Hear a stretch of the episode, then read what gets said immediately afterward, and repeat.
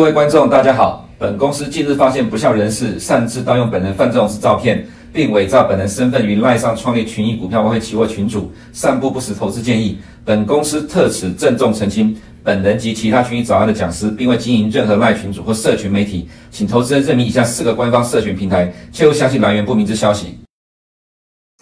欢迎收看群益早安，今天是二月二十四号，礼拜四哈，我们来看一下今天的焦点。呃，今天凌晨美股又重挫了哈。我们第一个焦点是美股到底在跌什么？那投资人你看懂了吗？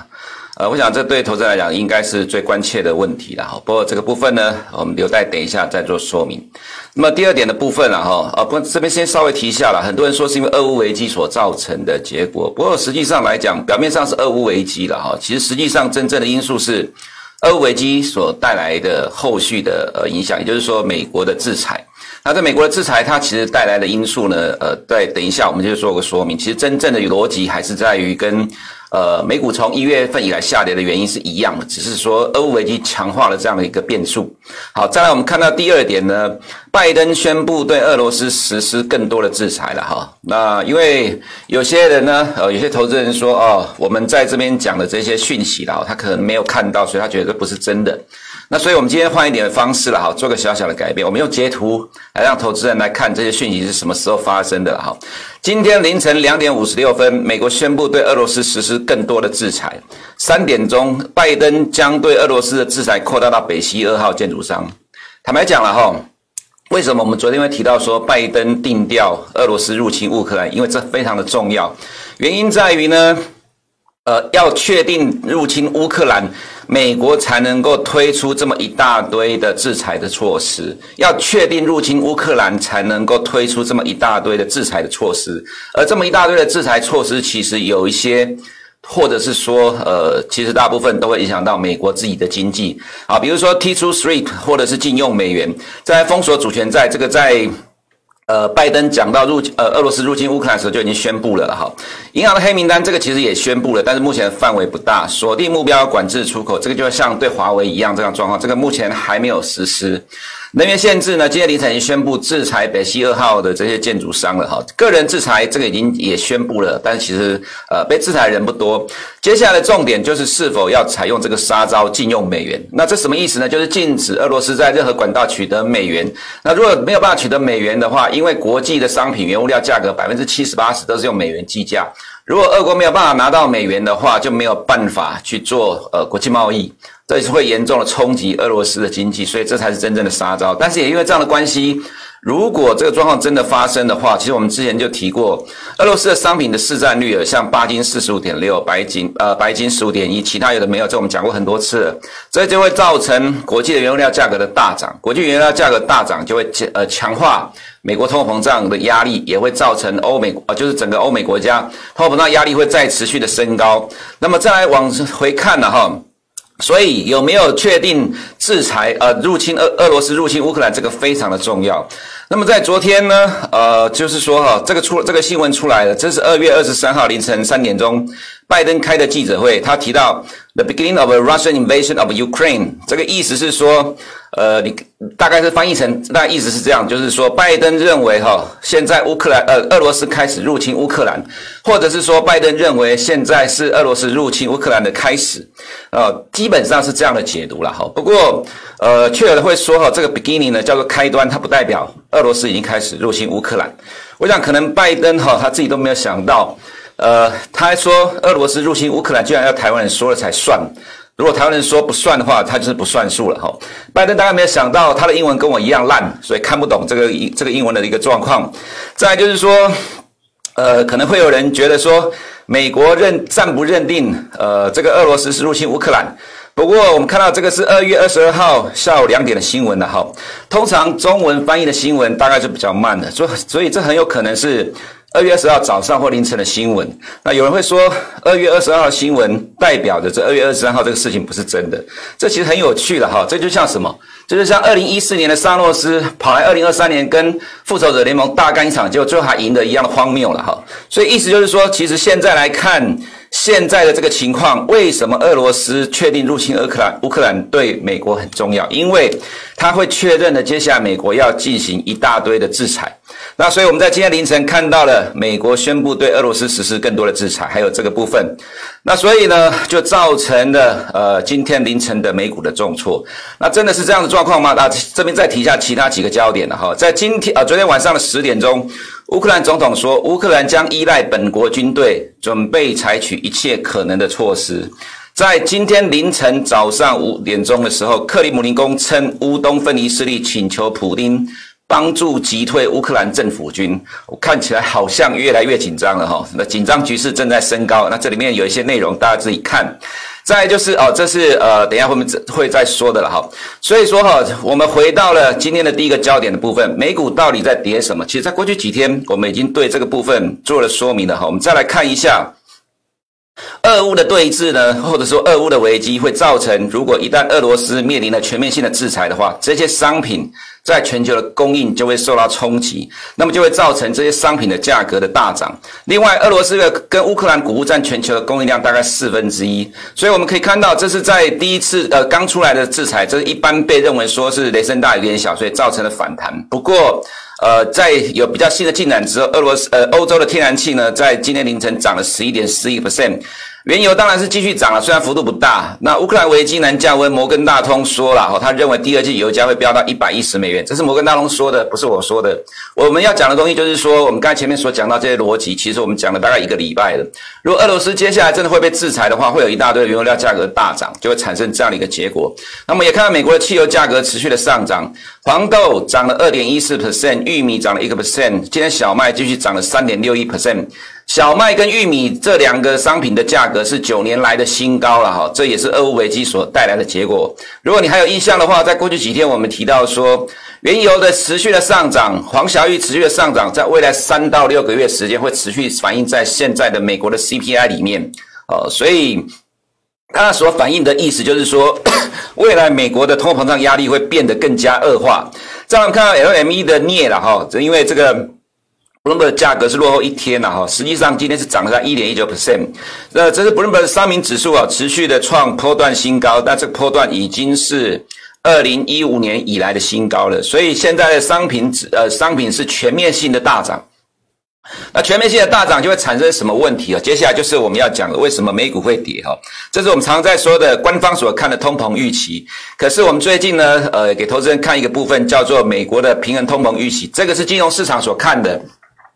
Fed 官方会看关专注两个民间消费者的通膨预期，一个是纽约 Fed 所做的消费者通膨预期，未来一年的预期。下面是密西根大学消费者信心指数的啊，目前维持在五个 percent 之上，也就是说，美国消费者认为未来一年美国通膨都在五个 percent 左右。那么金融市场的呃机构投资人或者。呃，大咖投资人会看的是呃平衡通膨预期。那这平衡通膨预期其实盘整了蛮长一段时间，在俄乌危机之后，两年期的通膨预期开始反映了这样的一个恶化的状况。那近期开始大涨。那么在五年跟十年通膨预期在今天也跟进大涨。这个意思就是说，在金融市场里面，原本认为今年的通膨呃第一季就是高点，后面逐季往下掉，明年就会回到正常轨道的这样的逻辑的预期呢，被改变了，被改变的就是说，因为近期的俄乌危机所带来的连锁的效应，会使得美国在明年的通膨也不会降下来，所以现在的这个平衡通膨率正在往上去补涨，反映这样的逻辑。所以两年期的公债殖率在昨天也大涨了，今天的十年期公债殖率也涨上来了哈。它反映的问题就在于说，呃，我们讲了几天的一个状况，未来美国的 CPI 会持续的。恶化，那这个恶化的情况呢，会超过市场的预期。虽然可能二月的数据，呃，在三月十号会公布，很有可能会接近八个 percent，甚至有可能万一突破八个 percent，到时候会对三月的十呃三月十七号 FOMC 产生更大的压力。所以问题也在于，呃，从这个角度来看呢，哈，会产生这样的状况。我们在一月七号那一周提前比呃比市场更早看到。美国股市要进入一个回档修正，有一个很重要原因是我们注意到市场的预期的改变。什么预期改变呢？就是 Fed 对于今年的态，呃，这个升息的态度，还有对市场变得更加的鹰派。另外一个就是我们注意到法人对于今年美国中央银行的态度也认为会改变的。那事实上，在一月二十七号 FOMC 的会议记录里面出来的结果，而不是会议记录当天所公布的。声明的确看到 Fed 的态度改变了，什么改变呢？删掉了过去两年以来，呃，一定会提到一个数据，就是 Fed 会使用任何工具支撑美国经济成长。为什么删掉这一句呢？因为压制通膨比维持经济成长还要来得更加的重要。所以我们会看到今天凌晨五点多的时候，哈，今天凌晨五点多有一个 Fed 官员叫做 Mary Daly，哈，他提到说。呃，尽管存在地缘政治风险，但仍然支持三月升息的哈。他正在关注地缘政治局势的发展，但到目前为止没有发现任何事情可以说服他下个月不支持加息。投资人，你有没有注意到这一波美国股市从一月跌到现在，到今天早上为止，包括 Mary Daly。没有一个 Fed 的官员会提，会都有提到说，如果股市下跌的话，会改变他对于未来升息的看法。到目前为止，没有任何一个官员会有这样一个说法，甚至都说股市的下跌不会改变三月升息的态度。这就是为什么刚刚我们所提到，在一月初我们感受到市场的预期正在变化。连机构投资人都认为，今年的美国中央银行 FED 会不管股市的下跌而继续的升息。这个就跟一九九零年代以来的多次升息之后造成的美国经济下滑，Fed 在开始改变态度降息支撑经济，呃，状况完全不一样了。这个是一九九零年以来之后没有经历过的状况了，哈。所以你还是要搞清楚美国呃投资人在意的是什么东西了哈。另外，其他的部分，呃，也是因为俄乌危机的关系造成了油价的上涨啊。所以美国考虑释放，这是今天凌晨五点的哈。美国考虑释放战备储油啊，应对乌克兰局势导致的油价上升，有可能吗？这不容易啦，真的相当的不容易了哈。所以再来，我们看到欧洲央行管委会说，任何政策、货币政策的正常化都要循序渐进。那这个状况呢，呃，大致上在推翻了之前二月初的 ECB 的会议的鹰派内容，所以为什么欧元涨不动了哈？两边的货币政策的差距。那么不过在这边我们看到英国央行 Andrew Bailey 提到说，市场动荡期间可能暂停量化紧缩。那副行长称说，央行面临一九九二年以来最严峻的挑战，没有错。其实现在的状况对于欧美金融市场而言，的确是一九九零年代以来。最严峻的挑战，大家都没有看过这样的一个状况。他只有提到暂停量化紧缩，并没有要暂停升息的哈，因为毕竟通膨反而是持续恶化的。所以现在金融市场其实是高度的混乱。那这个混乱，你要厘清这个头绪，你才能够搞清楚它在反映什么东西。那接下来就是最后一点这个部分，外资卖超一百二十二亿，加权指数却涨了八十六点。真的是好强哈！昨天我们有提到说台股的基本面真的是不错，所以很强，好棒棒。呃，当然有人在护盘呐。不过，呃，我们看到国际金融市场，尤其在股市这一块，几乎全部都下来了。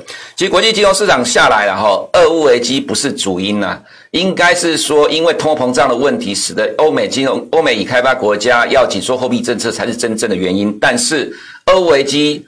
恶化了这样的一个结果，那所以呃，等下在台股部分做个说明。所以今天第一个部分，美股到底在跌什么？哈，其实很简单呐，它其实呃，我们直接看图好了，这样我讲比较快，大家就了解我们在讲的意思是什么。直接看结论，我们看一下呃，这个 NASA 走势来讲好了哈。从这里一月初开始一路往下跌，它在反映我刚刚所提到的市场认知到今年美国中央银行的态度会改变，会为了压制通膨而不再支撑美国市场，支撑美国股市，不像去年。各位投资人还记得吗？四五六月公布 CPI 的时候，市场都大跌，但是 Fed 的官员会跳出来说，这个通膨是暂时的，有信心在明年就会结束了，所以股市又涨上来了。这其实就是在支撑市场。但是从今年一月，我们注意到市场已经就美国投资人已经转变了这样一个看法，所以会引发了这一波的下跌。投资人一定先卖先赢了哈。这一波跌下来之后，进行了反弹，当然是技术面的反弹，因为跌了大概十九个 percent。这边下来当然是俄乌危机所造成的结果，可。是真正反映的逻辑是在于俄乌危机背后所带来的美国的通货膨胀，全世界通货膨胀会变得更加恶化，更加难以收拾。那在未来这种状况的话，对于美国中央银行而言，更加是呃面临两难的困境，投鼠忌器。你到底是要支撑美国经济，还是要打压通膨？那其实这个情况呢，呃，就会回到呃前面我们在常常讲的了哈，从一九。呃，从比较早期的年代来看，一九七零年代两次的呃停滞型通膨的危机，这边通膨上升就造成美国经济衰退，通膨上升都造成美国经济衰退。你不升息，一旦有迟疑，美国经济还是会衰退。你只有先把通膨打下来，美国经济才会恢复成长。所以当时候采用了震撼疗法，利率调高到二十 percent，美国通膨才开始往下走。从最高点来到了这边三点六，也花了大概五六年的时间，美国通膨才压下来。这就是我们常听到的，美国当通膨根深蒂固的时候，它会更难解决，你就必须用更强硬的货币政策才能够打得下来。这也是为什么美国投资人在担心这样一个问题啦。所以我们常常在说哈，其实我们在台湾，我们看到很多台湾投资人对美股的看法，有人讲生产力循环，什么挖工的，讲一堆的没有了，看多美股没有错啦。那你可以跌十趴看多美股，跌二十趴也看多美股，跌三十趴到五十趴都还看多美股，那你撑得了再说吧哈。意思就是说。我们尽量在节目中告诉投资人哈，美股的变化，我们用从美国投资人关注的角度来来了解这样一个市场变化，尽量去做到呃顺势，而不要去逆势了哈。所以现在的美国投资人关注的其实是在于接下来的美国通膨会因为商品原物料价格大涨，使得通膨持续的更加恶化，而会使得接下来美国中央银行呢。为了被迫压制，呃，很难控制的通膨，而强硬的基，呃，强强力的紧缩货币政策，而不管美国经济，因为如果呃这个情况之下不去压制通膨的话，美国经济也迟早会下去的。那等下在美股的部分我们会看到，所以今天前面。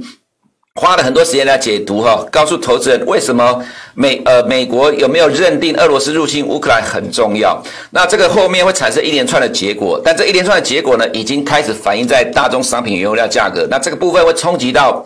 美国的通货膨胀，所以呢，呃，它也会造成哈，呃，美元的走势反复的慢慢往上垫高，欧元涨不动。那么股市的部分，虽然欧洲股市的反应的幅度比较小，不过因为今天凌晨美股是重挫了啦，所以今天下午欧洲的开盘应该会跟进下跌。那么再来，这个就是呃另外一个重点了哈，呃，我们可以看到，这是上面是 S M P 五百下面是美国 S M P 五百的单季企业获利成长率。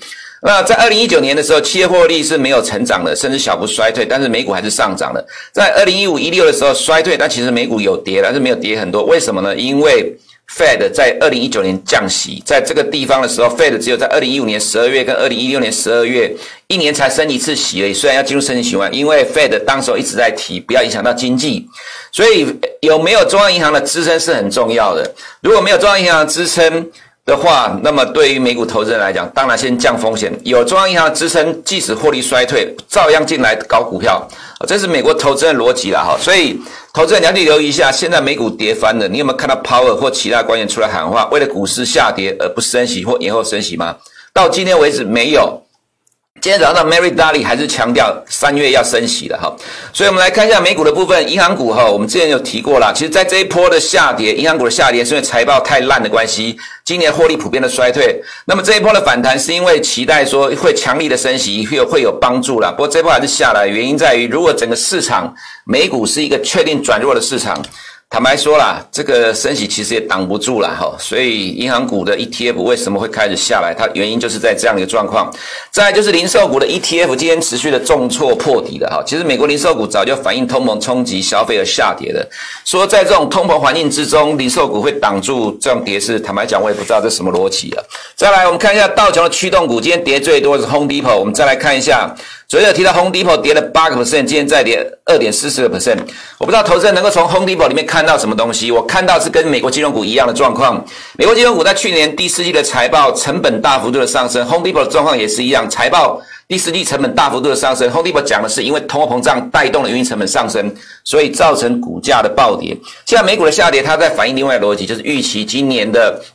通货膨胀会带动营运成本上升，未来几季美国企业获利可能陆续往下做修正。投资你要了解，对美股来讲，呃，top down 其实是一个非常重要的一个关键因素，因为 top down top down 会影响到终端需求。通常看 top down 的市场，它会反应的非常的早，提前市场反应的很，呃，比市场更一般的时候预期还要来的更早去反应，因为 top down 会一连串的反应的结果，你也可以看到最终朝向哪个方向来发展，这就是为什么现在美股会变得这么弱的原因了哈。那这一波的今天收盘已经收盘再创新低了，而且对于俄乌危机。呃，对，跟欧洲股市比较起来，美股反应还反而更激烈了哈，这是我们所看到弱势的地方。S&P 500收盘再创新低了哈，重点在于哈，我们这过去几天没有讲的六大权值股，因为我们说觉得看起来是弱势，不需要讲了，那就要看什么时候能够改变。没有想到这几天走势越走越弱了，Apple 的走势今天大跌了二点五九 percent，都已经这样子，今天还能够大跌。Microsoft 收盘创新低，跌了二点五九 percent。Alphabet 财报涨一天之后连续跌，跌到现在快要破前低了。Amazon 走势不乐观，Tesla 今天破了两百天移动平均线，NVIDIA 也是一样。纳斯达从高档到低点，今天收盘还没跌二十 percent 啊。不过，就如同我们前面所说的，这一段反映的是未来美国通膨会持续的恶化，因为俄乌危机的关系，所以投资人对美股来看还是提高警觉吧。哈，那么至于亚洲市场的部分哈，呃，我们还是要强调一下。日本股市两百天线往下走，看起来形成了大个头部。你不要跟我说这里是俄乌危机造成它下跌，不，并不是，因为它很早就做头了。它反映的是对于今年全球强力紧缩货币政策的预期，所以形成了头部开始慢慢往下掉。俄乌危机只是让这这边变得更弱势而已。韩国股市也是一样，两百天线往下掉了。哈，这其样一样是反映全球已开发国家今年紧缩货币政策所带来的结果。投资人不要忘记，其实习近平好像在上个礼拜有讲过，希望西方已开发国家，呃，不要在紧缩货币政策的脚步上做得太过于积极，避一呃避免影响到新兴市场。呃，你可以去 Google 查一下，习近平甚至讲了这样的话，韩国就是新兴市场。印度也是新兴市场，我们台湾也是新兴市场啊，所以呃，连香港跟大陆的新兴市场排最大的呢，早就已经躺在地上了，所以投资人还是要小心一点。我们看一下港股的部分了哈，呃，今天凌晨的 ADR 再跌了二点二三 percent，所以今天的香港科技股跟恒生指数还会继续的下跌。那我们再来看到。呃，A 股的部分外资小买小卖啦，其实买不会买很多啦，但是今天应该是持续的卖超，所以我们也一直在讲说，其实你现在看到的新市场最大的。一个部分就是港股跟 A 股这个部分，现在两个加起来占了三十二 percent。新市场最大指数呢，呃，现在躺在地上，都跌破了两百天移动平均线，尤其是 A 五十啦，哈，A 五十其实早就破两百天移动平均线，点到了上不去，还继续往下掉，今天应该也是会下跌的。那在这几大权值股，像宁德时代跟贵州茅台，尤其是贵州茅台，这是最大的权值股，早就已经进入了呃两百天移动平均线下滑的走势了。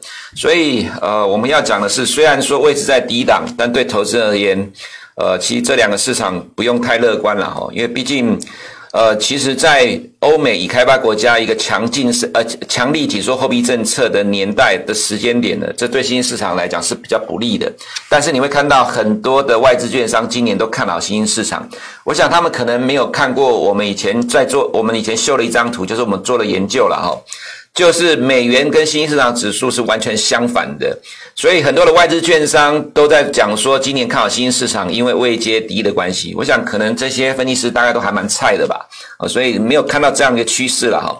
那其实市场是要买方来决定的，不是卖方来决定的啦。再来，我们看到呃台股的部分了哈，昨天台股的驱动股还是有航运股呢，台积电还是小跌的啊。那么昨天呃外资。还是卖超了一呃卖超了一百二十二亿，但指数能够上涨八十六点，原因在哪里？我们看下面框起来这个地方。投信是连续的买超，下面是关股券商了。那因为这个软体，它的关股券商的定义可能，呃，一般你在媒体上所看到的媒体的定义不太一样。不过其实趋势上方向上差不多一致的。这一波的台股外资是卖超的，投信跟关股券商买超，所以台股才能够撑得这么强。那当然，我们昨天也提到台股一跌，马上就看到股市大神都出来喊话，台股很棒，没问题，没有错。的确，从基本面的角度来讲，哈，台股的本益比今年大概是三十四倍而已，其实是偏低的。那如果你要跟美股来比较，当然偏低了哈。那另外一个就是说，呃，因为今年要选举，所以台股有大人在照顾，那有人细心细心呵护的情况之下呢，所以台股一跌下去呢，马上就有接手买盘把它撑住，限制了它的下档跌幅。美股一反弹的时候，它就会很强力的反弹。不过我们还是这样看了哈，我们其实从一开始的美股到现在全球市场主要的扫过一遍，你就会发觉到，其实全球金融市场。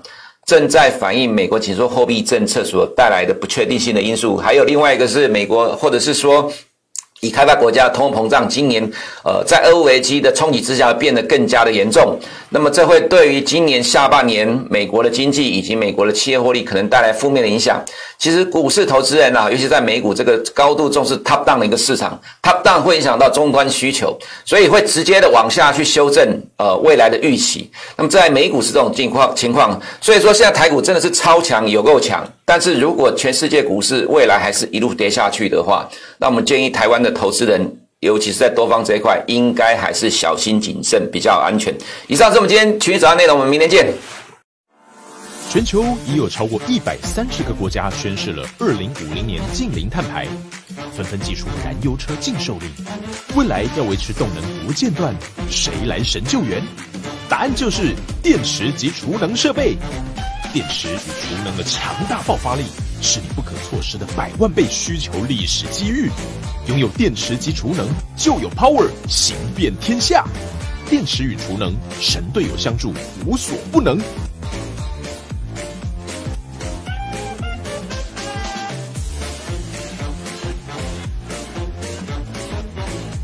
动力不断电，得电池者赢天下。